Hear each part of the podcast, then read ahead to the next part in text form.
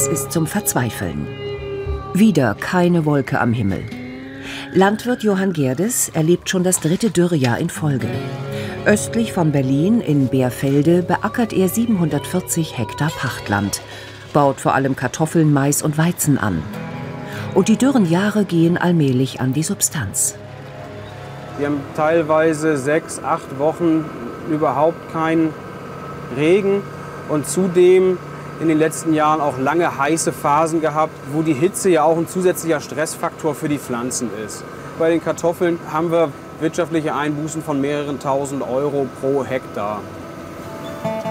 Um seine Verluste zu begrenzen, baut Gerdes mittlerweile eine ganze Reihe unterschiedlicher Feldfrüchte an. Statt der üblichen vier bis zu 20 verschiedene, darunter Sonnenblumen, Hirse, Soja und Buchweizen. Der übersteht lange Trockenphasen und kommt auch mit Hitze gut zurecht. Mit diesen vielen verschiedenen Sorten versuchen wir unser Risiko zu streuen und immer auch ein paar Kulturen dabei zu haben, die unter diesen spezifischen Wetterextremen, die wir dann in dem Jahr haben, noch gut zurechtkommen. Moritz Reckling ist Agrarwissenschaftler. Er begleitet Gerdes und weitere Landwirte in Brandenburg bei der Suche nach alternativen Ackerfrüchten. Seine Empfehlung? Soja. Also erstaunlich ist, dass Soja auch auf relativ schlechten, trockenem Boden äh, zurechtkommt. Gerade jetzt auch bei den ähm, sehr warmen Temperaturen im Vergleich zu anderen Fruchtarten. Ist aber auch eine Pflanze, die natürlich auch Wasser braucht. Aber eben zu anderen Zeitpunkten als andere Fruchtarten. Durch die staubtrockene Mark Brandenburg fährt Reckling nach Müncheberg zum Leibniz-Zentrum für Agrarlandschaftsforschung, kurz ZALF.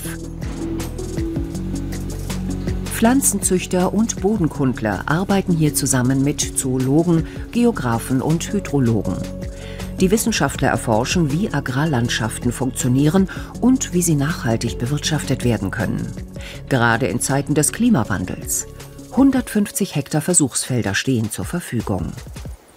Regen passiert hier auf Knopfdruck und auch eine Dürre kann Moritz Reckling simulieren. So will er herausfinden, wie Soja auf Sandböden am besten wächst. Da es ja schwierig ist, das Wetter zu manipulieren, machen wir das auf diesen Feldern, indem wir Regendächer eingesetzt haben, die sozusagen dann den Regen abhalten. Und dann untersuchen wir eben, wie wirkt sich das aus auf die Oberflächentemperatur der Pflanzen und auch auf die Bodenfeuchtigkeit. Und hier ist es eben interessant herauszufinden, wie viel Wasser brauchen denn die Pflanzen, die Sojabohnen und in welchen Phasen das ist das besonders wichtig. Reicht also ein Gewitterregen im Spätsommer? Oder muss der Landwirt vorher bewässern? Gerade sandiger Boden ist problematisch. Er speichert Wasser besonders schlecht. Je sandiger, je geringer der Humusanteil, desto schneller trocknet er aus. Verstärkt durch eine anhaltende Dürre kommt es dann zu verheerenden Staubstürmen, wie hier bei Wolgast im vergangenen Jahr. In einem Windkanal erforscht das ZALF die Auswirkungen solcher Sandstürme. Wie viel fruchtbarer Ackerboden wird, im wahrsten Sinne, vom Winde verweht? Frank Ewert, Direktor des ZALF, nennt erschreckende Zahlen. Wir wissen jetzt schon, dass bis zu über 100 Tonnen pro Hektar ausfallen können bei sehr starken Windereignissen und trockenen Böden. Und äh, wenn das in der Zukunft zunimmt, dann müssen wir sehr gut darüber nachdenken, wie wir dem entgegenwirken können. Erosion, Wasserhaushalt, Bodenwerte, Klimadaten. Das ZALF erstellt daraus Wachstumsprognosen für die wichtigsten Feldfrüchte.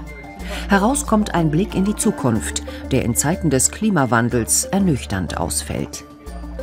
Rot und Gelb bedeuten, hier sinkt die Maisernte um ein Fünftel. Und auch Weizen wird es in Zukunft schwer haben. Also aufgrund unserer Ergebnisse, in denen wir sehen, dass Fruchtarten sehr unterschiedlich auf Klimaerwärmung reagieren, empfehlen wir, das Fruchtartenspektrum zu verbreitern, mehr Fruchtarten anzubauen. Äh, das ist grundsätzlich eine gewisse Risikostreuung. Zum anderen empfehlen wir auch äh, in Richtung kleinteiliger, äh, kleinteilige Anbausysteme zu denken. Kleinteilig und mehr Fruchtarten. Wie das aussehen könnte, erproben die Zahlforscher auf diesem Versuchsfeld. Neun unterschiedliche Feldfrüchte wachsen auf Schollen, die jeweils nur einen halben Hektar groß sind.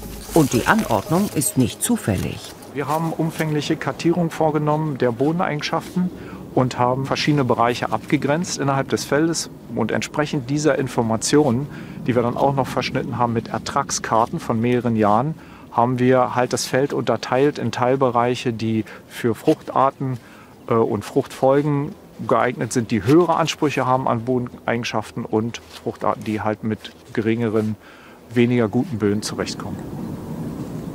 Zehn Jahre lang soll dieses Experiment laufen.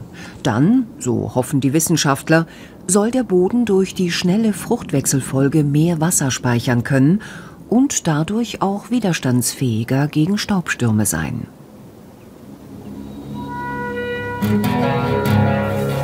So lange kann Bauer Gerdes nicht warten. Er baut jetzt versuchsweise auch Hirse an. Die ähm, Hirse ist für uns eine Kultur, die mit wenig Wasser zurechtkommt. Wir hoffen, dass wir damit vielleicht in den nächsten Jahren auch mal erfolgreich sind. Der Klimawandel wird die Landwirtschaft verändern. Da beißt die Maus keinen Faden ab. Wer sich nicht anpasst, wird es als Landwirt in Zukunft schwer haben.